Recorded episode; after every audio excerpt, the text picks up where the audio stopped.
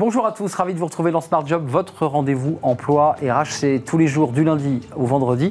Débat, analyse, expertise et vos rubriques habituelles, évidemment. Transformer les organisations grâce à une solution technologique, grâce à la science. On en parle avec le CEO d'Open Decide. Il est notre invité aujourd'hui. Le livre de Smart Job, un livre passionnant sur le test and learn.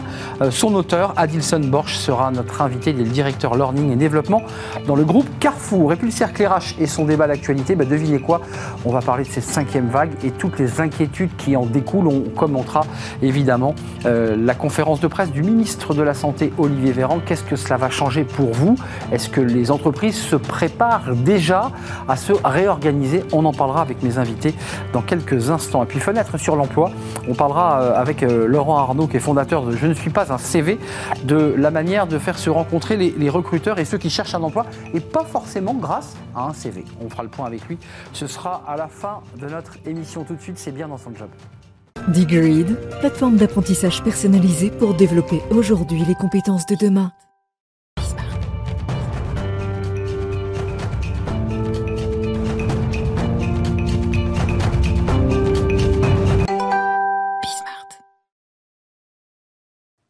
Bien dans son job, bien dans son organisation, bien dans son équipe Voilà une question qui taraude les, managers. Comment faire pour euh, réussir à travailler, à être performant, à maintenir l'engagement des, équipes? On en parle avec Guillaume Tasté. Bonjour Guillaume. Bonjour. On est ravi de vous accueillir. Vous êtes CEO d'Open Decide, donc véritablement créé en 2019. Elle a démarré en 2015. D'abord, ce qui est intéressant, c'est tout ce que vous allez nous dire vient de la bouche d'un ingénieur et pas d'un professeur de management dans une école de commerce. Ça vient d'un ingénieur.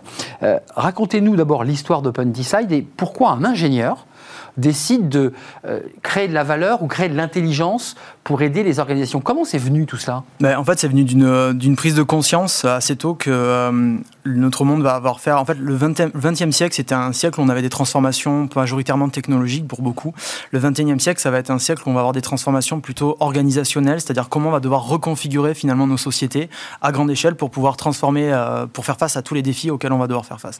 Donc c'est l'humain C'est l'humain. Technologique 20e, humain 21e. 21e siècle, et si on n'arrive pas à reconfigurer, euh, on va être euh, de changer ces modes de fonctionnement, on va être pas en capacité de faire face aux défis. Et donc l'enjeu va être de savoir comment on le fait ça le plus rapidement possible euh, finalement dans les, dans les organisations. Bien sûr. Euh, ce qui est intéressant, c'est que vous avez choisi de vous engager aussi dans le, le, Next Gen Summit à, la Défense, mm. parce que c'est, euh, à travers votre discours, c'est aussi tout l'esprit de ce, de ce sommet euh, à la Défense. C'est la transformation des entreprises, c'est la réflexion qu'elles mènent pour se transformer. Vous êtes un des acteurs de cette transformation. D'abord, vous avez fait un travail titanesque. Racontez-nous. Pour apporter de la valeur à vos clients, mm. vous avez compilé la littérature autour de ce sujet. Depuis, combien de temps?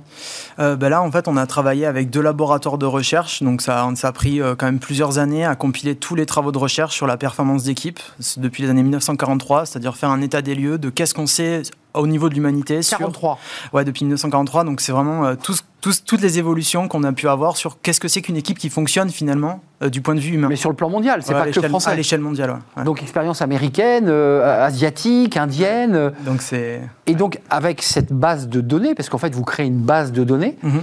vous êtes en mesure d'apporter finalement une sorte d'analyse quoi, presque mondiale, presque juste bah, de, une analyse très fine pour une équipe de comment elle fonctionne, comment elle souhaiterait fonctionner et quel est l'impact du fonctionnement que, euh, sur, sur l'équipe, sur la performance de l'équipe. Parce qu'il y a un sujet qu'on a souvent abordé sur ce plateau, c'est l'espèce de subjectivité de la notion de management. C'est-à-dire qu'il y a des recherches qui se font en management, la preuve, mm. vous avez compilé la littérature, mais une forme de subjectivité. Finalement, sur ce sujet-là, tout le monde a un peu raison, tout le monde a son point de vue. Oui. Vous, vous amenez de la science, quelque part, comme un juge de paix à ce sujet. C'est un peu ça l'idée. Oui, et c'est, on ne peut pas construire une maison sur du sable. Et euh, là, du coup, quand on construit une équipe, elle doit être, euh, même si on retire, on change le manager, l'équipe doit être solide en fait. C'est-à-dire, elle doit être en capacité, quel que soit le contexte, de pouvoir avoir un haut niveau de performance. Qu'est-ce qui ressort de, justement de cette base de données compilée mondialement comme les éléments clés pour qu'une équipe fonctionne? Ouais.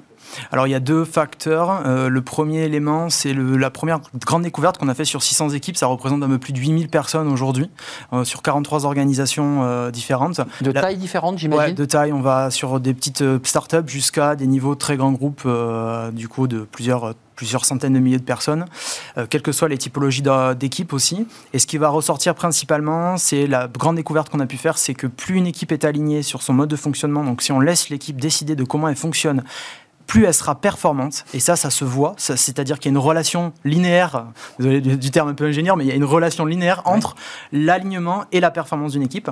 Et après, il y a d'autres découvertes qui sont absolument fabuleuses, qui ont été faites en 2015, en particulier par une chercheuse qui s'appelle Amy Edmondson, euh, qui est la notion de sécurité psychologique dans les équipes, qui est fondamentale, et la gestion des frustrations aussi. Ce sont deux éléments, c'est-à-dire comment finalement on lutte contre les peurs et comment on lutte contre les frustrations pour euh, libérer... Euh, euh, les, équipes. Étonnamment, il n'y a pas de problème d'engagement dans les équipes. Quand, on le mesure, il n'y a pas de problème d'engagement. Il n'y a pas de problème d'engagement à condition, si je vous entends bien, là j'y mets un peu de sociologie ou en tout cas de, de sciences humaines, puisque là c'est le scientifique qui parlait, à condition de créer de l'autonomie, donc d'avoir des managers formés qui savent libérer l'énergie. Parce que c'est pas tout à fait ça qu'on avait comme manager, en tout cas en France. Oui, c'est sûr qu'à un moment donné, c'est avoir des managers qui finalement sont à l'écoute et qui euh, aussi ont des moyens pour pouvoir écouter leur équipe, parce que c'est pas forcément évident d'écouter son équipe et de comprendre ce que veut l'équipe. Euh, et donc il y a un vrai sujet derrière d'avoir des managers qui sont à la fois en capacité de mettre en place cette sécurité psychologique. Ça veut dire quoi? Ça veut dire le droit à l'erreur, la bienveillance, l'humilité, qui sont trois facteurs euh, qui sont vraiment très importants. Et après aussi toute une recherche de libération de, des frustrations. C'est-à-dire. Et ça, c'est intéressant. Ouais, parce qu'en fait, le problème de l'engagement, c'est pas tant un problème. Euh, les gens sont engagés, c'est-à-dire qu'ils ont envie de donner le meilleur d'eux-mêmes. Mmh, mais parfois, ils, se freinent parce que parce qu'on les dynamise pas, parce qu'on les laisse pas aller. En fait, il faut voir ça un peu comme euh, si vous faisiez une randonnée et que euh, vous, vous, marchez à pleine vitesse dans votre randonnée et qu'on va vous mettre des cailloux dans le sac à dos et qu'à un moment donné, ben, vous n'allez pas pouvoir marcher. Mmh. Ben, et on réduit sa vitesse et on s'arrête. Et on vous arrête. Et en fait, là, dans, dans les sciences, maintenant, on sait très bien que ben, les frustrations, c'est ces cailloux qu'on va vous mettre dans le sac à dos. Donc l'enjeu va être. En fait, les gens sont motivés de base. Il n'y a pas besoin de les motiver. En fait, il faut retirer une à une toutes les couches de frustration pour leur permettre d'avancer. Euh, quand vous allez voir vos clients, Guillaume Tasté, parce que ce discours-là, vous l'avez avec vos clients. Oui. C'est un discours que vous portez à travers votre technologie, certes, mais il y a un discours très humain, très. Là, on comprend très bien ce que vous nous dites. Comment réagissent les, les, les, décideurs, les CEO, les membres de COMEX? Parce que ça bouscule ce que vous dites là quand même. Bah, en fait, eux, ils ont un vrai sujet de savoir comment ils adaptent leurs équipes. Et aujourd'hui, on a un vrai sujet au niveau des managers. C'est-à-dire que les managers, euh, c'est pas des surhommes et que notre société, s'accélère à pleine vitesse. C'est qu'aujourd'hui, les managers, bah, ils ont besoin d'aller dans cette logique de responsabilisation, de donner la main à leurs équipes pour pouvoir avancer ensemble, à la fois sur l'intelligence collective, mais pas que. C'est-à-dire que même pour gérer les opérations de plus en plus, on a besoin de reposer sur son équipe pour bien faire le travail. Et donc, naturellement, il y a cette évolution qui est en train d'être faite euh, à toutes les échelles que ce soit la start-up ou du grand groupe. C'est intéressant parce que quand vous le modélisez euh, sur le plan éducatif d'une famille avec ses enfants, c'est un peu le même modèle. Soit on laisse son enfant se casser la figure sur la poutre et, bah, parce qu'elle va apprendre en, apprenant à mm. tomber, soit on lui tient la main et on l'empêche d'y aller. Il y a un petit peu de ça aussi dans le rapport euh, au manager. C'est une sorte de manière un peu paternaliste de couver, d'éviter l'erreur et vous dites, bah, il faut aussi, on a le droit à l'erreur. Et j'en parlais juste, juste avant, c'est marrant parce que en fait, l'enjeu, c'est de savoir comment on peut autoriser l'erreur, mais que l'erreur ne soit pas en soi euh, une cause de blessure. C'est-à-dire et sanctionnante. Et sanctionnante. C'est-à-dire qu'il faut que l'erreur puisse être apprise. Donc il faut pas, en fait, il faut mettre ça, euh, il faut guider pour que les erreurs soient euh, qu'on puisse apprendre de ces erreurs. Eh et ensuite, que ces erreurs ne soient pas blessantes, c'est-à-dire qu'elles ne génèrent pas derrière des héritages, des blessures, parce que derrière, on va devoir guérir de ces erreurs, ça va prendre plus de temps. Et en fait, c'est ce qu'on fait avec OpenSci, c'est-à-dire de pouvoir aider justement à avoir un environnement euh, sécurisé et où on ne va pas se blesser inutilement, parce que sinon, après, ça prend encore plus de temps. Euh, Guillaume, ça marche comment? Parce que là, on a compris la philosophie, mmh. on a compris la manière dont vous avez créé en fait cette matrice. Ça marche comment? Ben, Tout simplement, en fait, c'est une plateforme digitale en ligne euh, en modèle SaaS, donc euh, Software as a Service, qu'on vient, euh, qu'on a des abonnements par équipe, quelle que soit la typologie d'équipe, et les, les, clients ont accès à cette plateforme. Ils peuvent lancer autant de diagnostics qu'ils veulent. Et associé à ça, il y a tout un benchmark de pratique aussi de comment d'autres équipes fonctionnent et toute une suite aussi d'ateliers qui peuvent être mis en œuvre pour aligner l'équipe sur ces différents modes de fonctionnement. Pour être concret, ça veut dire que vos clients vont devoir quand même remplir leur propre base de données pour pouvoir les comparer à l'ensemble de la littérature. Euh, ils ont euh, tout est automatiquement fait tout par la plateforme. Ouais, tout est automatiquement fait et les, les, les, les, les entreprises, nos entre, les entreprises, nos clients, ils mettent aussi des pratiques internes dans la plateforme et ils mettent également collaboratif donc ateliers, ouais, parce qu'il y a des pratiques qui sont hyper intéressantes dans les organisations qui peuvent être partagées. La base ouais. de données qui vous sert en fait de matrice, qui, vous, oui. qui crée votre valeur hein, au final hein, d'Open oui. Decide, euh, et vous la nourrissez régulièrement. J'imagine que chaque mois, peut-être même chaque semaine, il y a des gens qui conceptualisent, qui réfléchissent à ça. Alors il faut il faut prendre du recul et sur ça il faut agir avec sagesse plutôt qu'avec intelligence, c'est-à-dire qu'en fait euh, il faut s'appuyer sur des choses qui sont validées scientifiquement, solides. Solides. C'est-à-dire que si on est sur des effets de mode, on n'ira jamais, on n'ira nulle part. C'est-à-dire que ça c'est le mode actuel, c'est-à-dire on est sur des croyances euh, et des, des modes. C'est quoi d'ailleurs les modes qui agacent le scientifique que vous êtes l'ingénieur en tout cas? Qu'est-ce qui ressort et vous dites c'est un peu bullshit tout ça? Bah, Il y a eu toute une période, je pense, sur l'engagement et sur le bien-être sans vraiment définir ce que c'était. Bah, vous dites au contraire, vous dites tout le monde est bien engagé en fait. Mais oui, en fait, il n'y a pas de problème d'engagement. En fait. C'est ça, scientifiquement, il n'y a pas de problème d'engagement. Quand on mesure l'engagement scientifiquement parlant. Il y a un problème de cailloux qu'on met dans le sac, des réglementations, des contraintes, des voilà. contrôles. C'est ça qui pose problème. Le vrai problème en France, c'est le droit à l'erreur en grande partie. Et euh, dans, dans, nos études, enfin, en gros, ce qu'on mesure dans toutes les équipes mélangées, c'est le droit à l'erreur et le fait qu'on a créé des organisations qui, ont, qui génèrent énormément de frustration. Énormément. Et quand on dit organisation, une forme de réglementation, de, de process, puisque c'est aussi ouais. un, un, des gros problèmes des, des grosses boîtes, c'est des process. Donc il n'y a plus aucune liberté finalement. Euh, ouais, la liberté, la facilité pour travailler, il euh, y a. L'autonomie euh, L'autonomie, entre autres, qui va être un des éléments. Le télétravail, vous l'avez rentré dans votre badge, mais j'ai des études un peu concrètes qui sortent là, oui. pour dire finalement, regardez, ça a été assez performant, les équipes en télétravail.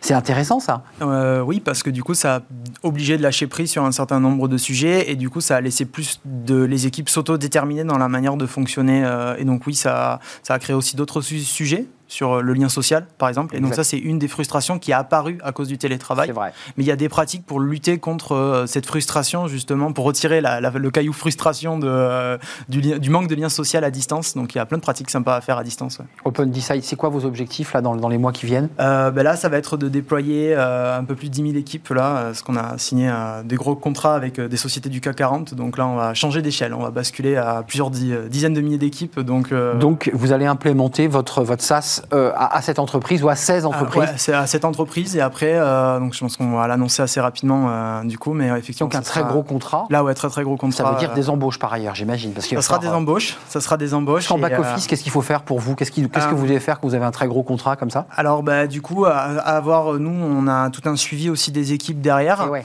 mais on reste une solution tech, donc ça veut dire qu'on n'a pas forcément euh, besoin de, on n'est pas une société de consulting, on ne veut pas être une société de consulting, donc on reste une société tech, donc on a besoin bah, d'ingénieurs, on a besoin de Customer Success Manager, donc des gens pour prendre soin, de s'assurer que l'expérience soit réussie pour tous nos clients mmh. euh, et, et toutes que les le équipes. produit soit bien stabilisé techniquement ouais, et que ça. tout fonctionne quand ils veulent s'en servir. Quoi. Exactement. C'est un plaisir de vous accueillir. Vous êtes euh, bah, l'un des, des, membres, enfin vous, êtes, vous avez participé à ce Next Gen Summit avec oui. une, euh, une, keynote, je crois. Oui, cet après-midi. Cet après-midi. Oui. Donc là, vous avez déjà affûté vos arguments. Euh, oui. Ouais. Euh... Vous les aviez sur votre tablette. Vous n'avez pas regardé votre tablette, c'est très bien. Merci, Guillaume Tasté. CEO d'Open Decide, créé en 2019 avec, bah, vous l'aurez annoncé, vous l'avez en fait annoncé sur le plateau, un très gros client. Donc évidemment, vous allez changer d'échelle. C'est un vrai plaisir de vous accueillir. Euh, bon vent pour Open Decide. La suite de notre programme, bah, c'est le livre de Smart Job, comme euh, chaque semaine, euh, à la rencontre d'un auteur et d'un livre. On l'accueille. Le livre de Smart Job, comme chaque semaine, un auteur et un livre. Test and Learn, la stratégie des entreprises agiles. Oh, quel mot est utilisé en ce moment beaucoup, agilité, agile. Son auteur est avec nous, Adilson Borges. Merci d'avoir répondu à notre invitation. Merci beaucoup. Aux éditions Vuber. Faut, faut pas, faut jamais oublier de citer l'éditeur, c'est très important. Euh, vous êtes directeur learning et développement chez Carrefour. Euh, ce livre est alors, ce livre est technique, ne nous cachons pas la vérité, mais ce livre est passionnant parce que vous nous prenez vraiment par la main avec des mots très simples et très accessibles pour nous faire comprendre ce qu'est qu le test and learn. Avant qu'il rentre dans le monde de l'entreprise, vous le dites, en fait, c'était c'est d'abord le modèle éducatif, c'est d'abord par l'éducatif que ça a démarré tout ça. Absolument. Avant qu'il arrive dans l'entreprise. Tout à fait. Moi, je crois que vraiment, le test finalement, c'est euh, l'être humain et l'entreprise n'est qu'un reflet de ça. L'entreprise, finalement, c'est des gens qui se mettent ensemble pour résoudre des problèmes. Et bah, euh, je pense que le learn, nous, quand on est, on apprend tous les jours par euh, cette stratégie des erreurs. On va, on va faire des petits pas et on va commencer à se développer de cette façon-là. D'ailleurs, j'ai, j'ai, l'habitude de dire que si on apprenait à, à, marcher comme on apprend aux enfants dans nos systèmes d'éducation en général à, à, lire je tombe, ou à écrire, je m'enlève, je tombe, je Exactement. Et si on apprenait comme on apprend nos systèmes classique, je pense qu'on serait tous à quatre pattes. Hein, depuis, euh, hum. Et on marcherait à 15 ans parce qu'on n'oserait plus se lever. Exactement, parce qu'il aurait fallu faire encore le cours d'anatomie, je ne sais pas le combien, pour pouvoir avant commencer à mettre vraiment. Oui, vous avez raison, le test and learn, c'est la marche de, de, l'enfant qui a un an, un an et demi, euh, essaie, euh, il va apprendre en, tombant. Exactement. Il y a un élément intéressant dans, dans le livre aussi, c'est que vous rentrez dans, dans, des détails techniques, la manière dont les choses se sont organisées. Vous dites, les grandes entreprises, elles sont assez routinières. Euh, elles se sont fondées sur une procédure, je vous cite, routinière, des modes opératoires standardisés. Et vous dites, c'est finalement arrivé par les start-up. Exactement. Elles, elles ont compris ça parce que ça implique ce qu'on vient d'entendre juste avant, le droit à l'erreur. Exactement. Moi, je suis convaincu de ça. En fait, les grandes entreprises sont issues pour la plupart, pour une certaine quantité, du monde de la révolution industrielle. On est encore sur les process. On a quelques sachants qui se mettent autour de la table et qui font des grands plans, des grands projets. Or, les start-up, elles vont essayer de disrupter ce marché euh, en se disant comment je peux faire les choses autrement? Et elles n'ont pas de, de legacy. Elles n'ont pas vraiment euh, besoin d'utiliser les systèmes qui étaient utilisés autrefois. Et du coup, elles sont beaucoup plus agiles, beaucoup plus rapides et elles testent des choses. Elles voient si ça marche, elles pivotent, elles ajustent, elles apprennent et elles avancent. Alors, ce modèle du test and learn, il a commencé à irradier doucement le, monde de l'entreprise. C'est-à-dire que les grandes entreprises se sont dit, mais après tout, il faudrait qu'on s'y mette. Alors, vous évoquez quand même des, limites et des freins. C'est le coût de tout ça, parce qu'il y, y, a des process où globalement, on ne peut pas faire de test and learn. Ça coûte trop cher. Exactement. Je pense qu'il y a, en fait, il y a certaines choses sur lesquelles il est plus difficile de tester que d'autres. Mais ce qui est important, et je pense que c'est là l'intérêt pour l'entreprise, c'est que finalement, le test and réduit aussi le risque. C'est comme quand on va plonger dans la piscine. Plutôt que de se jeter directement dans l'eau, bah, on met le petit doigt et on voit la température. Et ensuite, on plonge. Et ben, c'est la même chose. Si on a des problématiques complexes dans l'entreprise, on peut peut-être réduire le risque en faisant un test sur une petite partie, sur une petite, une sous-partie de la clientèle, par exemple, et voir si notre produit est adopté, s'il est intéressant, si le client l'aime, et ensuite, euh, le lancer euh, pour tout le monde. Il y a une anecdote très grand public dans votre livre, alors très accessible, hein, parce que ce livre véritablement est accessible à sa lecture, euh, même si le, le, contenu est, complexe, mais la lecture est aisée. Vous racontez l'histoire de cette manageuse qui, alors là on est dans le test and learn en communication, donc finalement plus proche de, moi et, et de nos métiers. Elle demande à son équipe de choisir entre trois types de mails pour toucher, motiver, engager les managers. Bon, c'est basique. Et il y a trois types de, mails, c'est ça un, mail euh, illustré, un mail pas illustré, puis un mail simple. Exactement. Et, voilà, le plus simple. Exactement. Et tout le monde, est, la manageuse, la chef, est persuadée que c'est le mail euh, illustré qui va gagner. Et en fait, patatras, on teste, et c'est l'inverse. Et c'est l'inverse. Et ça, je pense que c'est un exemple extraordinaire parce que finalement, ça montre quoi? Ça montre le courage managérial de dire je n'en ai peut-être pas raison, Surtout en com, si je peux me permettre. souvent, le, patron, il a raison, il a l'expérience, et, et, en fait, il se fourvoie. Là, on voit bien qu'elle s'est fourvoyée. Exactement. Et vous savez, c'est dans toutes les entreprises d'une façon générale. Hein. C'est humain quelque part. On en a envie. On, on, regarde le monde avec nos propres yeux et on croit qu'on a raison. Et le test and permet justement un management qui va au-delà des croyances et il est un management par, par les faits, par la data. Et ça, c'est très important. Juste un mot pour sortir deux secondes de votre livre, euh, Adilson Borges. c'est vous êtes chez Carrefour, qui est un groupe de la grande distribution. La grande distribution est chahutée par d'autres modèles, par des marketplaces, euh, par tous ces sujets. Euh, ça se passe comment, vous, dans votre entreprise? Parce que vous êtes aussi un, cadre, un manager. Euh, vous adaptez le test and learn en permanence? Comment vous faites? Bien sûr, je pense que le, retail d'une façon générale et l'organisation Carrefour euh, d'une façon particulière a toujours été, des commerçants ont toujours été des gens qui ont testé des choses. Test. Exactement. On voit euh, comment on place, comment on organise. Parce qu'on est en contact avec le client, parce qu'on est toujours à l'écoute de ses clients. Et ça, c'est fondamental. Et donc, c'est quelque chose qui est dans l'ADN de ces organisations, de ces entreprises-là. Ce qu'il faut, c'est potentialiser ça encore davantage et faire en sorte de donner encore plus la main euh, pour, pour adapter rapidement et répondre à des besoins des clients qui eux-mêmes évolue très vite. Alors, il y a une autre partie du livre, c'est la fin de votre livre, parce qu'il y a des recommandations, il y a des, il y a, des références documentaires qui sont assez intéressantes. Puis la dernière partie, là, vous dites, attention, il ne faut pas se rater. Parce qu'une fois qu'on est passé dans un test and learn, l'entreprise a utilisé cette culture, et, vous la portez, cette culture, vous dites, il faut aussi euh, faire en sorte qu'on garde le savoir de ces test and learn. Parce que vous dites, finalement, si on ne garde pas euh, l'expérience de l'erreur ou de la, bah, en fait, on va empiler des test and learn toutes les semaines. Exactement. Et ça, c'est un point fondamental. Et on voit malheureusement encore trop souvent beaucoup de tests et peu de learn.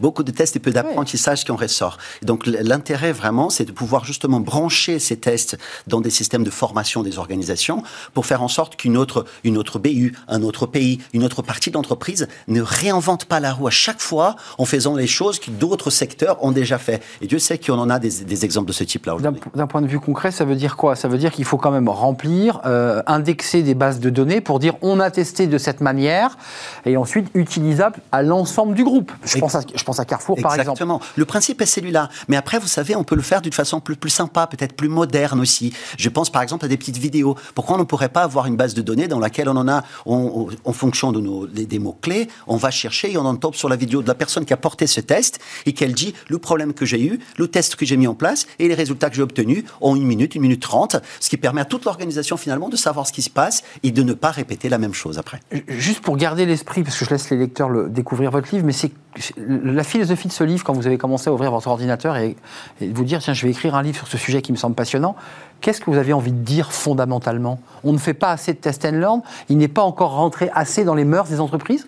Moi, je pense qu'on en a encore beaucoup de progrès à faire parce que le test and learn, il est, il est à la portée de tous. And learn peut être demain vraiment un outil d'innovation collaborative, créatrice de valeur, notamment pour nos organisations françaises, européennes. Alors que je pense que les Américains et d'autres, enfin les anglo-saxons, notamment par rapport à la notion de droit à l'erreur qui vous évoquiez à juste titre tout à l'heure. Ça, c'est plus anglo-saxon que, que, que européen, j'allais dire, et français. Je pense. Je pense qu'on a besoin de travailler ça profondément. Moi, d'ailleurs, je, n'aime pas forcément parler de droit à l'erreur, mais j'aime beaucoup parler de, de, devoir de tester, justement, pour sortir le mot erreur qui peut être un peu connoté. Parce que le test, de toute façon, euh, je ne l'ai pas précisé dans votre euh, présentation, je me suis situé qu'à Carrefour, mais vous êtes aussi professeur de marketing par ailleurs et doctorant euh, en, sciences de, gestion. Donc c'est quand même un sujet indépendamment et aux côtés de vos activités professionnelles qui vous habitent. Il y y a, on, on n'est pas allé au bout de l'histoire, en fait, là. Tout à fait. Je me permets juste de dire, moi, effectivement, je suis professeur de marketing à Neoma Business School, mais je suis aussi docteur en sciences de gestion. Et, effectivement, c'est un sujet majeur pour, pour, le, pour les gens qui réfléchissent autour du management. Comment peut-on aujourd'hui donner la main aux collaborateurs, les, les donner de la, du pouvoir pour qu'ils puissent eux aussi lever le droit et dire, moi, j'ai une idée pour améliorer mon business. J'ai une idée pour faire les choses d'une façon plus performante. Adilson, dans votre livre, cette fameuse manageuse en communication, puisqu'on est sorti de l'industrie ou de la tech, euh, elle se remet en question quand même, puisqu'on ne l'a pas dit, il y a un épilogue à votre histoire. Euh, en réunion de, de, service, elle reconnaît avec modestie que effectivement elle s'était trompée et que sa newsletter, bah non, n'était pas plébiscitée. Donc il faut aussi que les managers soient en capacité, lorsqu'on est dans le test and learn, donc dans l'erreur potentielle, de dire bon bah je me suis trompé. Exactement, vous avez tout à fait raison. Et d'ailleurs, le test and learn est à la fois une culture et une méthode. La partie méthodologique, on en a parlé, on donne beaucoup d'exemples dans le livre, en effet. Mais la, la notamment. Exactement, mais la culture, elle, elle est fondamentale. Si vous avez des managers qui n'ont pas cette, ces courages-là de dire, je ne sais pas, le monde change tellement vite, il y a tellement de choses hmm. qui bougent. Donc une éthique. C'est une méthodologie et c'est aussi une manière d'être. Exactement, dans l'organisation. Et ça, c'est fondamental. Si on n'a pas ça, la méthode seule ne fonctionnera pas. Hmm. donc il y a une forme d'éthique aussi, une remise en question de soi-même. Absolument. C'est un plaisir de vous accueillir, Adilson Borges. Merci. Euh, docteur en sciences de gestion, mais je l'avais dit, et, professeur de, marketing, et puis par ailleurs directeur learning et développement chez Carrefour, et surtout l'auteur de Test and Learn, la stratégie des entreprises agiles. Il est sorti chez Vuibert. C'était un vrai plaisir. Merci beaucoup. On fait une courte pause et on retrouve mes, mes invités pour le cercle des experts. Euh, l'actualité, bah, évidemment, vous devinez, c'est la cinquième vague. Comment les entreprises vont s'organiser euh, On reviendra évidemment sur la conférence de presse de Olivier Véran, le ministre de la Santé, accompagné de Jean-Michel Blanquer, parce qu'il y a des enjeux aussi sur le scolaire. Et puis on parlera eh bien de l'adaptation possible de l'entreprise, mais aussi de l'hôpital, qui est en grande difficulté et qui va devoir accueillir plus de malades, nous dit-on. C'est tout de suite, juste après la pub.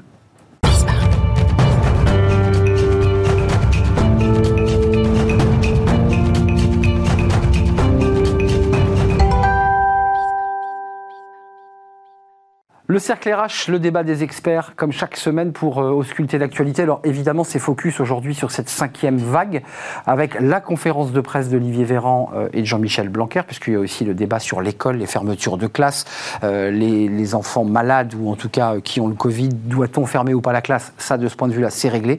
On ne fermera plus la classe en entier. Voilà, on isolera les enfants malades et on pourra permettre à ceux, à ceux qui ne sont pas malades de pouvoir rester en classe. Ça, c'est un sujet, mais on va parler d'économie aussi avec mes, invités, parce que c'est vrai qu'il n'y a pas eu un mot mais pas un mot sur les entreprises, sur le télétravail. Je ne parle pas de confinement, mais pas un mot sur ce sujet. Peut-être est-ce une information qu'on va commenter avec mes, invités. À ma droite, Valérie Oanessian. Bonjour Valérie, directrice générale de la Société française des analystes financiers, euh, administratrice de la Fondation Concorde et médiatrice par ailleurs, parce que c'était aussi un sujet de préoccupation euh, et vous étiez venu nous en parler. Euh, Marion Darietor, bonjour Marion, présidente d'Arcane, du cabinet Arcane, et vous êtes la coprésidente d'entreprise et progrès. Merci d'avoir répondu à notre invitation. Et puis un, nouveau venu sur ce plateau, et on l'accueille avec grand plaisir, Jean-Baptiste Giraud. Bonjour Jean-Baptiste, directeur bonjour, merci beaucoup. Euh, et fondateur, puisqu'il faut rappeler que vous avez fondé Économie Matin, qui aujourd'hui s'appelle économiematin.fr. On l'aura donc compris, c'est sur Internet, euh, avant d'avoir été en, papier pour ceux qui, aimaient. Et qui il y a 18 ans déjà. Il y a 18 ans, mais on s'en souvient. Ça tourne, hein. Oui, ça tourne, ça ne nous rajeunit pas, en effet. Euh, d'abord, le gouvernement prépare la riposte. Alors tout le monde s'attendait à une conférence de presse musclée, une riposte, on est en guerre. Est-ce que vous avez été surprise, surpris, un peu étonné ou pas du tout? Non, je, vous sens blasé. Valérie, vous me dites non, pas du tout. non, très bien. Non, non, parce que voilà, je, pense que d'abord il y a une certaine habitude. On est à la cinquième vague, hein, donc euh, bon, on finit par. Euh, Lassé ou blasé? euh, Bon, peut-être un, petit peu, un petit peu des deux. on, le ministre a annoncé des des, mesures euh, bon, qui sont celles auxquelles on, s'attendait. Je crois qu'à mmh. quelques mois des présidentielles, euh, et, compte tenu euh, de ce que nous ont appris les derniers confinements, il était quand même peu envisageable d'aller vers ces, dispositions très très sévères. Le confinement, c'est vrai que ça semble... surtout à un moment où le moral des chefs d'entreprise montait. L'INSEE a publié récemment un indice du, sur le climat des affaires qui montre que, que mmh, ça, très, très bon chiffre. La croissance. Euh. Euh, donc euh, voilà, je, pense qu'il aurait été sûrement très très redoutable d'envisager d'autres mesures. Et je pense que ça renvoie à la responsabilité de chacun euh, de prendre les mesures euh, de précaution qui, s'imposent dans ce genre de contexte. Même à travers ce Covid, vous nous dites, on est entré, on est déjà dans la campagne présidentielle. C'est-à-dire le fait qu'il n'y ait pas ces mots qui apparaissent, je ne sais pas ce que vous en pensez, Marion euh, mais il n'y a pas eu le mot télétravail. Certains se sont dit, mais basiquement, depuis le 31 août, le télétravail est à discrétion des entreprises, chacun fait ce qu'elle veut, on signe des accords ou pas. Pas un mm. mot sur le télétravail, pas un mot. Alors moi j'ai moins envie de politiser le débat. non mais là c'est concret ça. Euh, concrètement, c'est vrai que les mots que j'ai entendus c'est vaccination et respect des gestes barrières. Bon. En tout cas, renforcement. On peut plus faire la bise, il faut garder le masque. Un classique. C'est quand même le, masque au bureau, voilà, c'est un classique.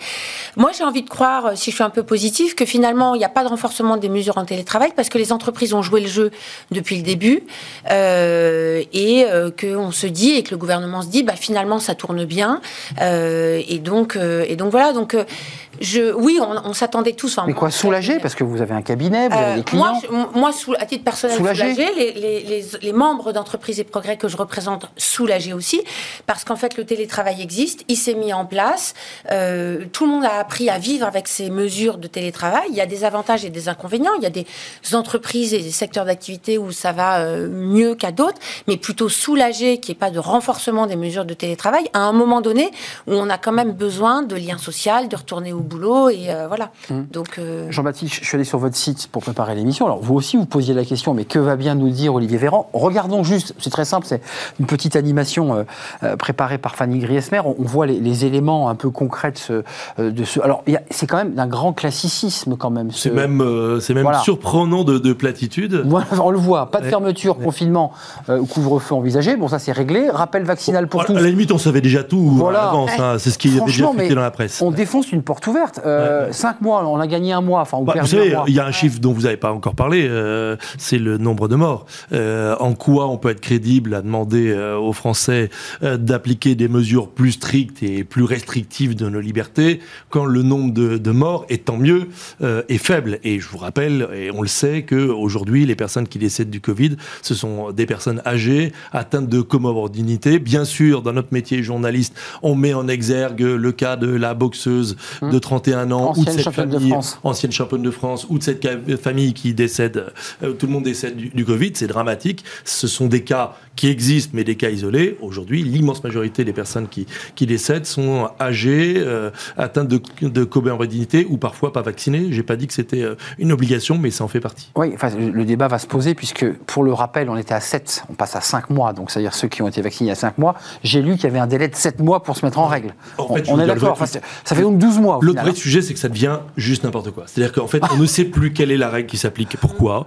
Euh, j'ai beau être informé, puisque c'est mon bah métier, euh, il y a un moment où on ne sait plus, euh, on porte le masque, on porte pas le masque, on fait ci, on fait ça. En fait, on ne sait plus rien, on navigue totalement à vue, et par ailleurs, puisque vous parliez des excellents chiffres de la croissance et tout le reste, hum. l'autre problème du gouvernement, c'est que lui sait très très bien que les chiffres sont absolument catastrophiques, que les chiffres de la croissance ne sont pas réels. Hum. Je vous rappelle encore c'est un rattrapage de. Mais non, c'est même pas un rattrapage, c'est qu'on est sous stéroïdes. C'est le coureur qui a couru un, marathon avec un sac de 50 kilos sur le dos, et on dit faut repartir, faut se remettre à courir, et pour cela on lui file des anabolisants et des stéroïdes, et on, nous sommes dopés par l'argent gratuit. L'argent public. Donc sans cet argent-là, nous ne serions pas à 6 points, nous serions à moins 5, moins 6, moins 8, moins 10. Hmm. Or, à un moment, cet argent, il va euh, se rappeler à notre bon souvenir, et on va le payer d'une manière ou d'une autre. Et c'est vrai qu'on voit que c'est très galvanisant en ce moment. Où ah oui, l'économie c'est la confiance. Euh, voilà. Exactement. Ah oui, il faut créer comme une dynamique de confiance. Vous évoquiez d'ailleurs en introduction, Valérie,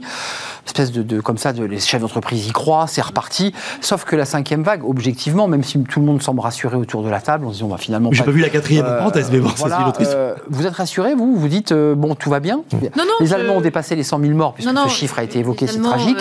oui, ils sont, sont, très. Très impactés, très, les très impactés, et, ça se voit d'ailleurs dans, dans, le moral des chefs d'entreprise allemands. Il y a l'équivalent de cet indice du climat des affaires, et évidemment, c'est le jour et la nuit entre ce qu'on note en France et ce qu'on note en Allemagne.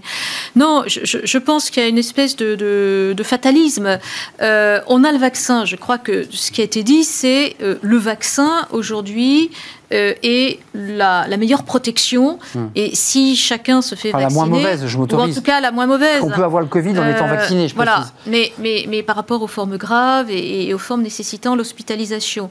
Donc, euh, si on se fait vacciner et que le bon sens, moi, moi je trouve qu'il y a un peu de paradoxe quand même dans les commentaires. Quand le gouvernement est très autoritaire et, dit voilà, il faut faire ceci, cela, on, hurle, voilà, ah à, la, à la fin des libertés individuelles, etc et des libertés publiques, quand il laisse finalement la responsabilité de chacun euh, cette liberté de s'organiser avec les outils qui sont déjà bien installés, le télétravail, le masque, etc. Non, mais vous êtes, comme, le dit le patron du MEDEF, il dit euh, attendez, laissez les entreprises s'organiser. Moi, je pense que euh, voilà, le, gouvernement, le gouvernement insiste sur cette campagne de vaccination qui, bon, jusqu'à preuve du contraire, est la meilleure ou la moins mauvaise solution. Et pour le reste, on sait tous à peu près ce qu'on a à faire pour, j'allais dire, utiliser Hmm. ces gestes barrières, organiser le travail dans nos entreprises. Le télétravail, maintenant, en effet, est quelque chose hmm. d'organisé partout. Donc, on a les outils. Stabilisé, oui. Et, dans l'hybride, hein, deux jours, trois jours. Le, problème, ce sont les oubliés de cette crise. Parce que, euh, à force de les oublier, euh, ils meurent en silence. Vous avez des, des, dizaines de milliers d'entrepreneurs, artisans, euh, professions libérales, petites PME, TPE, dont, euh, qui ont tellement souffert de l'impact de la crise que elles ont mis la clé sous la porte, ou elles sont dans cette espèce de glacis où elles n'ont pas déposé euh, leur compte, elles n'ont pas déposé le bilan, mais leur activité à l'arrêt. Finalement, le tribunal de commerce vient pas les chercher par à la peau des fesses. Prenez le secteur du tourisme et de l'événementiel, qui représente à la louche entre 8 et 10% euh, Les chiffres du tourisme, c'est seulement 7-8% J'ajoute l'événementiel, c'est 10% Vous avez 10% de l'activité économique qui est à zéro ou qui est à 20, 30, etc. Vous ajoutez à cela la restauration. Euh, moi, je vois autour de moi des restaurants qui n'ont pas ouvert. L'hôtellerie, même chose. Mm. Vous avez tout un tas de secteurs qui ont disparu des radars et dont on ne parle plus du tout. Alors je veux bien qu'on nous dise un peu, la cinquième vague, le ci, le ça, et cette fameuse croissance de 6,1%, mais elle est artificielle. Et, cette espèce d'euphorie comme ça, hein, que, vous trouvez artificielle, hein, si, ah ben, Oui, j'ajoute un autre secteur je viens d'acheter une voiture euh, électrique pour me conformer aux consignes. 100% électrique 100% électrique, pour me conformer aux exigences qui, à hmm. Paris, machin et tout, etc. Donc j'anticipe. Il faut trouver les bornes. Hein. Euh, oui, bah, juste à côté de chez vous, les, toutes les stations étaient occupées par des thermiques euh, qui se garent à, à, l'aise sur les places pour voitures électriques, c'est sympa. les concessionnaires automobiles sont morts. Les concessionnaires automobiles sont morts. Quand vous y allez pour acheter une voiture, crise mais c'est plus en grande crise. Et ils sont déjà morts. La crise, c'est quand vous pouvez rebondir. Mais là, quand vous êtes à moins 30% et que ça fait 2-3 ans que ça dure, et que vos produits ne sont tellement plus en phase avec la demande, je, je, fais mon métier de journaliste, je demande les devis des différentes marques je reçois des coups de téléphone surréalistes où on me propose le premier prix de la voiture électrique avec deux trois options à, la gomme. On est sur du 25, du 30 000 balles. Mmh. Le premier prix d'une voiture il y a encore pas si longtemps et avec des bonnes finitions, c'était 17, 18. Mmh. Ils essaient de se rattraper sur, un produit beaucoup plus cher, mais ça ne marche pas, ça ne correspond plus à la demande. Donc on est plus, à, on est à moins 30, mais demain on sera moins 50 mmh. et la, la, capacité à survivre de ce secteur qui représente des centaines de milliers d'emplois est limité dans le temps et limité notamment par les aides. Ajoutez à cela le secteur aérien et tout. Donc on a des pans entiers de l'économie. Non mais je suis désolé, je suis pas là pour vous plomber l'audience, hmm. mais je, suis là aussi pour ah, essayer de faire de, de, vérité. On peut, moi je me suis pas du tout préoccupé par la cinquième vague. Je, je suis préoccupé. C'est l'économie qui vous préoccupe là. C'est finalement cette espèce de. Et ça c'est une vraie vague. De panorama un peu comme ça joyeux, un peu ensoleillé, que, que, que bah, vous mettez un peu plus de ciel gris là. Hein. Et, et, puisque vous parlez emploi ici et activité économique, je suis beaucoup plus inquiet par, par cela. Et l'autre inquiétude, euh, vous avez vu cette polémique autour de ce professeur d'université euh, en Bretagne qui écrit dans un message interne que ses élèves sont des imbéciles, les bons rien et tout, etc. Je trouve que je suis aussi dans l'enseignement, j'ai monté une école. On est surpris par la qualité des gamins qui nous sont confiés et leur courage, leur euh, dynamisme. Mais c'est vrai qu'il y a un océan de médiocrité, un océan de médiocrité de, de, gamins, non mais vous savez bien, des gamins dont on ne pourra rien faire. Ce que, ce que vous dites, et ça va jusqu'à 25 ou 30 ans. C'est pas pour récupérer par les bretelles nos jeunes, dont on a beaucoup parlé d'ailleurs sur ce plateau et dont on parle beaucoup. En fait, ce dont vous pointez, c'est la médiocrité du modèle éducatif qui ne fabrique pas. c'est, le titre d'un livre, hein, la fabrique des camps. Je sors du sujet, hein, mais. Non, mais, c'est, un sujet, puisque ces jeunes dont vous parlez, c'est les salariés de demain quand même. Hein. C'est ceux que vous allez embaucher, c'est ceux que, que vous on allez. A secteurs entiers de l'économie qui sont en train de s'effondrer à la vitesse grand V, qui étaient pourvoyeurs d'emplois.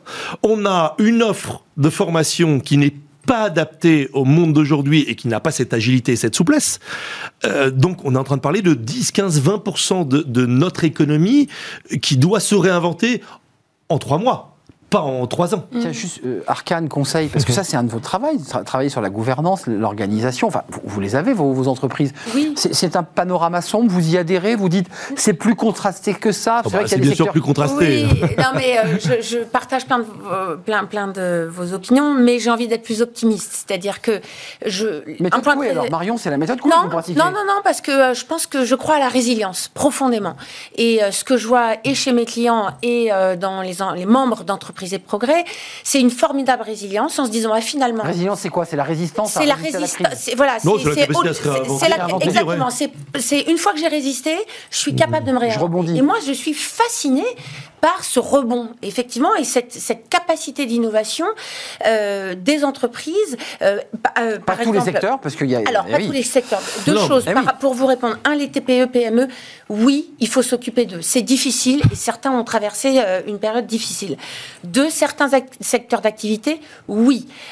donc, il y a ça, et voilà. Mais pour moi, c'est pas, ça ne veut pas dire que tout le tableau est noir. Et, les stéroïdes qui, vont, qui font qu'à un moment donné, quand on retirera la Oui, mais il aurait fallu faire quoi? Parce que non, moi, je, je me dis, c'est hmm. on a pris, ok, on est, on est shooté, très bien, mais au moins on avance et peut-être qu'on met quelques rustines qui vont nous permettre d'avancer. De pas tomber. Voilà. Et ce que je vois chez les entreprises, c'est qu'ils ont, elles ont complètement conscience de ce que vous dites, c'est-à-dire ce gap de formation des jeunes, mais elles anticipent déjà sur les budgets de dans 5 ans la formation bah, qui va venir compléter ce déficit de compétences dont vous parlez. Mais moi, c'est là où je vois. On n'a pas 5 ans. Valérie, et dans 2 ans, elle s'adapte. Comment vous vous situez Une sorte d'optimisme euh, que, porte Marion, parce qu'elle le dit, elle l'assume.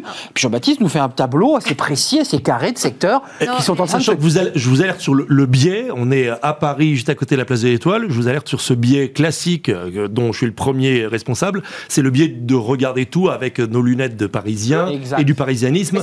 Euh, notre souplesse, notre capacité à, rebondir n'est pas la même dans le 8e, dans le 7e, dans le premier. Ou... Je suis la pessimiste bah et la radeuse du plateau, donc j'ai trouvé meilleur que moi sur ce terrain. doublé aujourd'hui.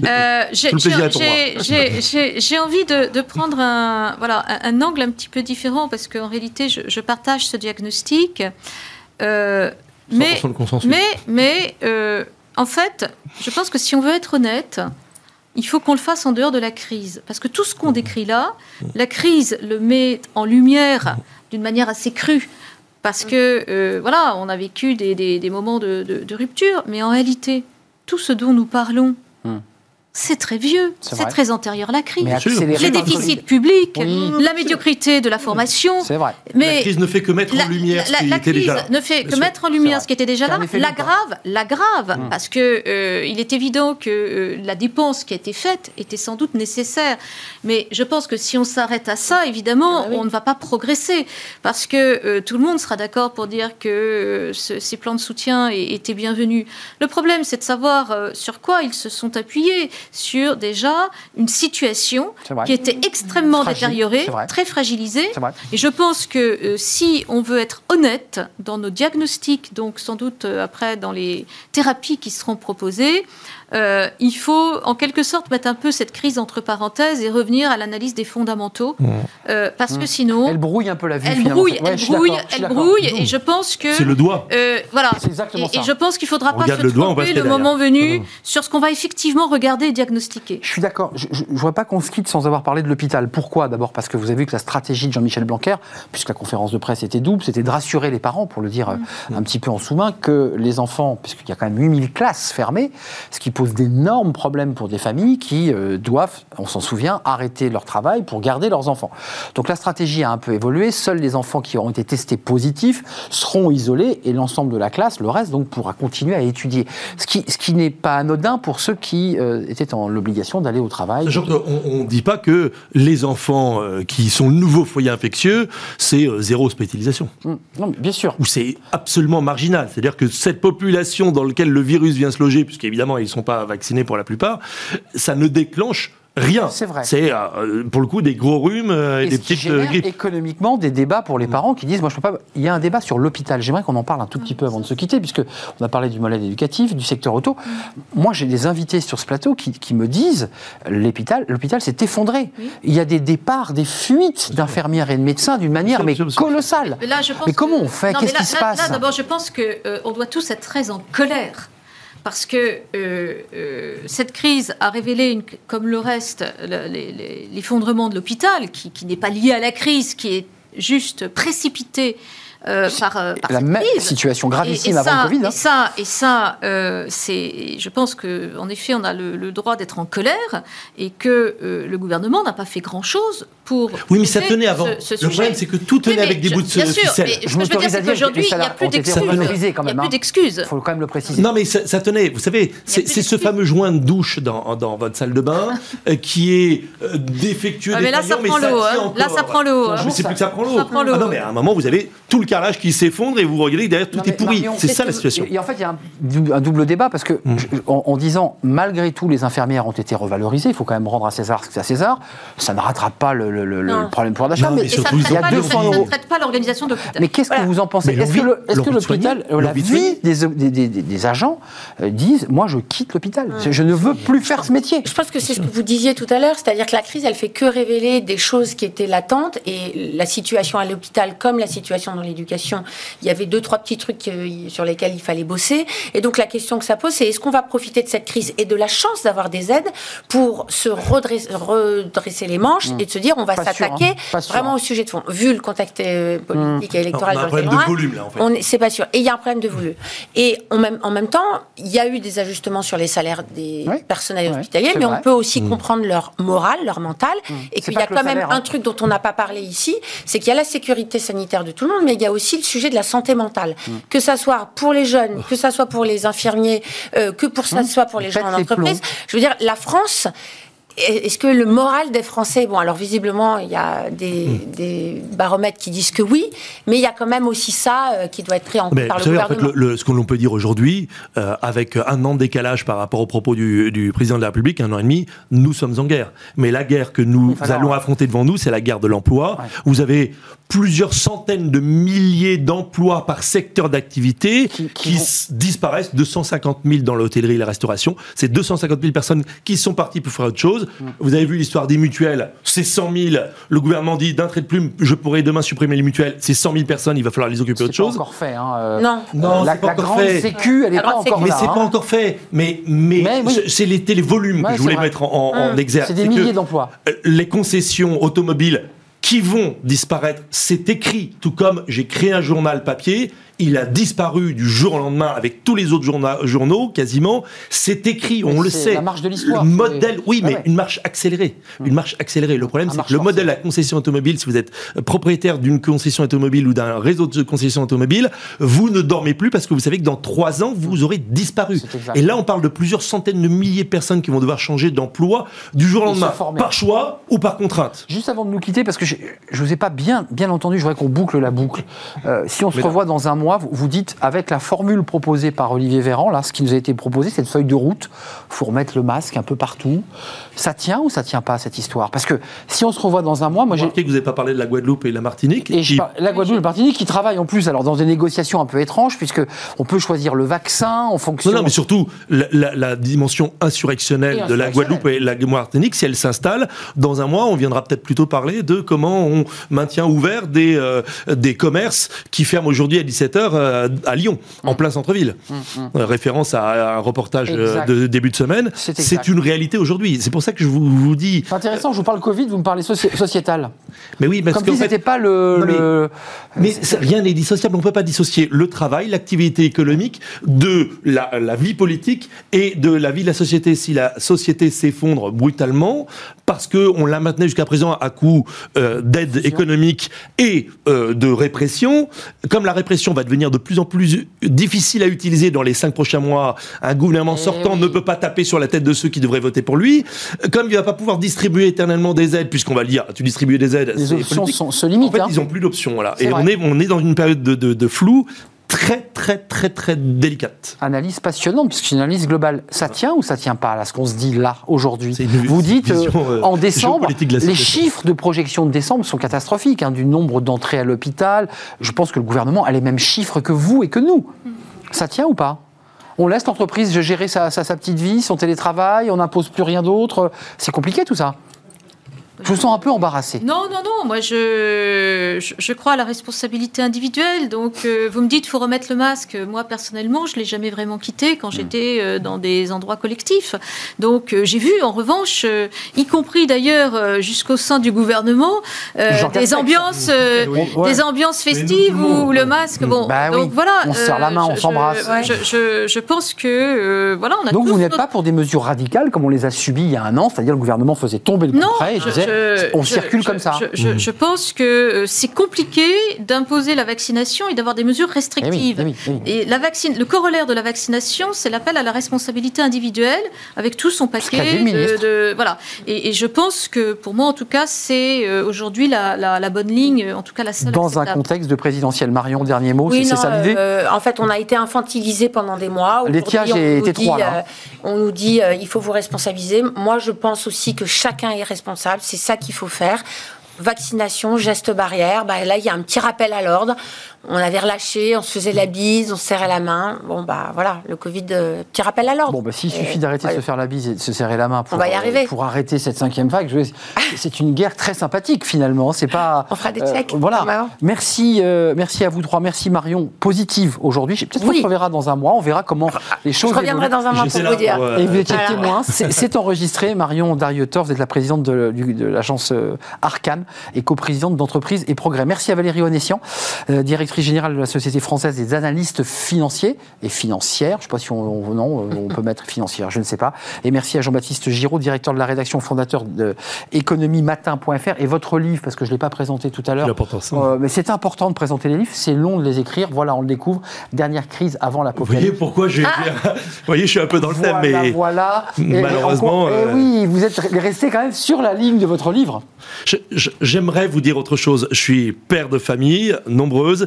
Quand on est père, et mon co-auteur Jacques Bichot est un, vraiment un expert économiste connu, et lui aussi il est père et grand-père, on n'écrit pas avec plaisir qu'il y a beaucoup de voyants euh, dans le rouge vif.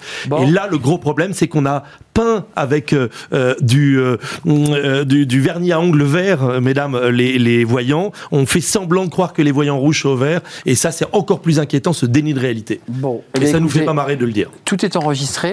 J'aimerais bien qu'on fasse une émission dans un mois, un mois et demi, pour voir comment tout cela évolue, tant sur le plan de l'emploi que sur le plan de, de, cette. Si vous voulez, on peut l'enregistrer tout de suite. J'ai déjà une petite idée de, mois et demi. Prenez votre temps, on va respirer un tout petit peu. Merci à vous trois. Une dernière rubrique de notre émission, c'est Fenêtre sur l'emploi. On parle des CV. Bah, après tout, est-ce que c'est bien encore utile le CV pour être recruté? Pas sûr, on en parle.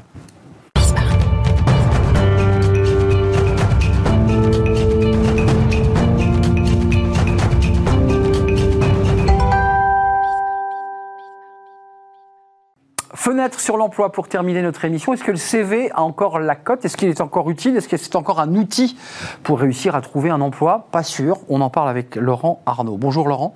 Bonjour. Vous êtes le fondateur de Je ne suis pas un CV. Bon, euh, bah, les choses sont dites. Euh, vous y croyez encore, vous, au CV classique? Fais ton CV, envoie-le à l'entreprise. Euh, l'idée, c'est d'être non pas dogmatique, mais pragmatique. Euh, pour certains métiers, le CV est un, élément très utile et à certaines occasions, le CV est un élément très utile. Euh, pour des métiers d'expertise, si je recherche un développeur informatique, j'ai besoin de euh, voir une trace chez des candidats qui se sont formés au langage informatique et le CV est un très bon outil pour ça. Si je rencontre un, candidat, ça va être extrêmement structurant pour lui de se présenter à travers son CV et pour le recruteur de découvrir à travers son CV. Donc, il ne s'agit pas d'être dogmatique et de dire faisons la révolution, il faut tout changer et on va jeter les CV par les fenêtres, euh, mais de se dire, à un moment donné, euh, le CV est un outil restrictif. Et, ce moment-là, c'est quand...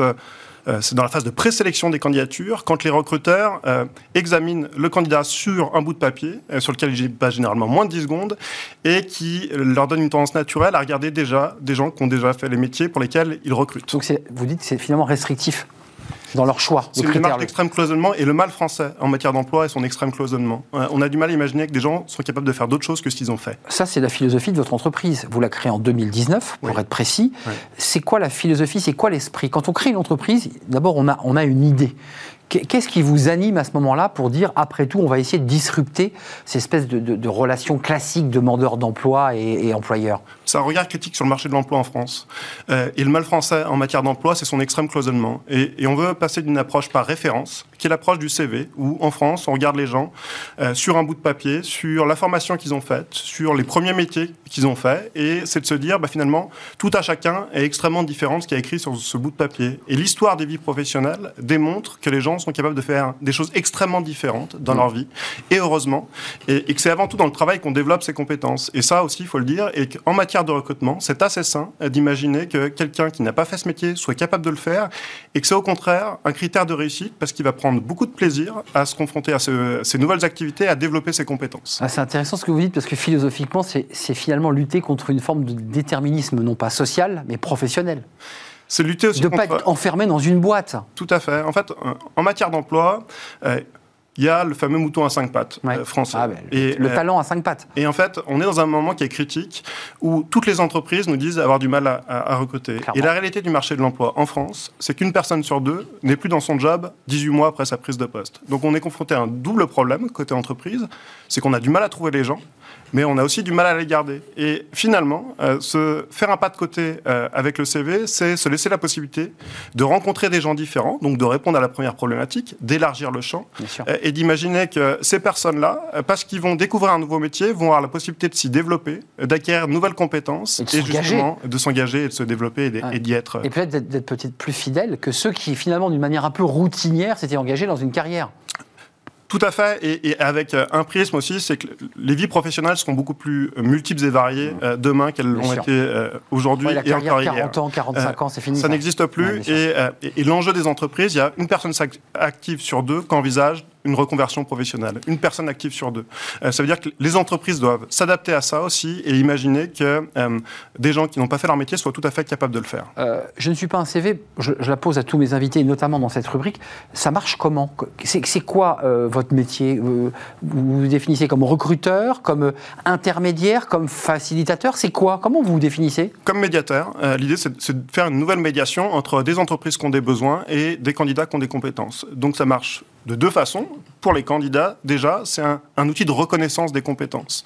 Je ne suis pas un CV, c'est la possibilité qui est offerte à chacun de décrire ses expériences professionnelles, quand ils en ont, et personnelles, s'ils le souhaitent, euh, pour valoriser des compétences. Et ça marche dans ce sens-là. C'est dis-moi ce que tu as fait de ta vie, je te dirai quelles sont tes compétences, et je vais, je vais mettre en perspective ces compétences avec le marché de l'emploi. Hmm. On inverse le prisme du marché de l'emploi traditionnel. Les gens ne sont pas demandeurs d'emploi, ce sont des ressources compétentes qui rendent visibles euh, et euh, qui se réfugient derrière l'anonymat. Parce qu'on sait aussi qu'à un moment donné, avoir un nom, euh, un genre, un âge peut être un, un, frein, un quartier, une adresse, euh, peut être un frein à l'accès à l'emploi. Et du coup, euh, la valeur de je ne suis pas un CV, c'est un outil de reconnaissance et de valorisation des compétences et euh, un prise d'anonymat euh, pour faire en sorte que chaque candidature soit traitée de façon équitable. Donc ça permet aussi par votre méthodologie de, supprimer les biais euh, qui sont des biais discriminants qu'on voit pour certains jeunes, je, le répète, issus des quartiers qui n'ont pas forcément la bonne couleur de peau.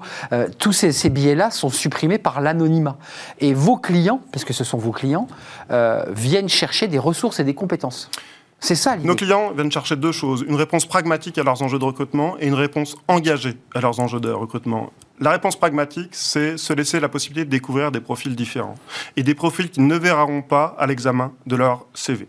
Et une réponse engagée, c'est que ces entreprises-là s'engagent sur des sujets de diversité et d'égalité des chances. Et on leur permet de concrétiser clairement et concrètement ces, ces enjeux-là. Laurent, vous, vous, devez travailler des deux bouts. Il faut avoir, j'imagine, une très grosse base de données de, de, candidats euh, ou de ressources, je ne sais pas comment vous les appelez d'ailleurs. Euh, et puis en même temps, il faut aussi aller convaincre les entreprises de, de donner une chance à des profils qui sont peut-être pas ceux qu'ils cherchaient à l'origine. C'est bien ça. C'est bien ça. Euh, et finalement, ça se passe depuis la nuit des temps. Euh, toutes les entreprises qui participent à des job dating se laissent systématiquement prendre. À chaque fois qu'elles voient des gens, elles se disent si cette personne-là m'avait envoyé son CV, jamais j'aurais imaginé qu'elle puisse faire mon métier.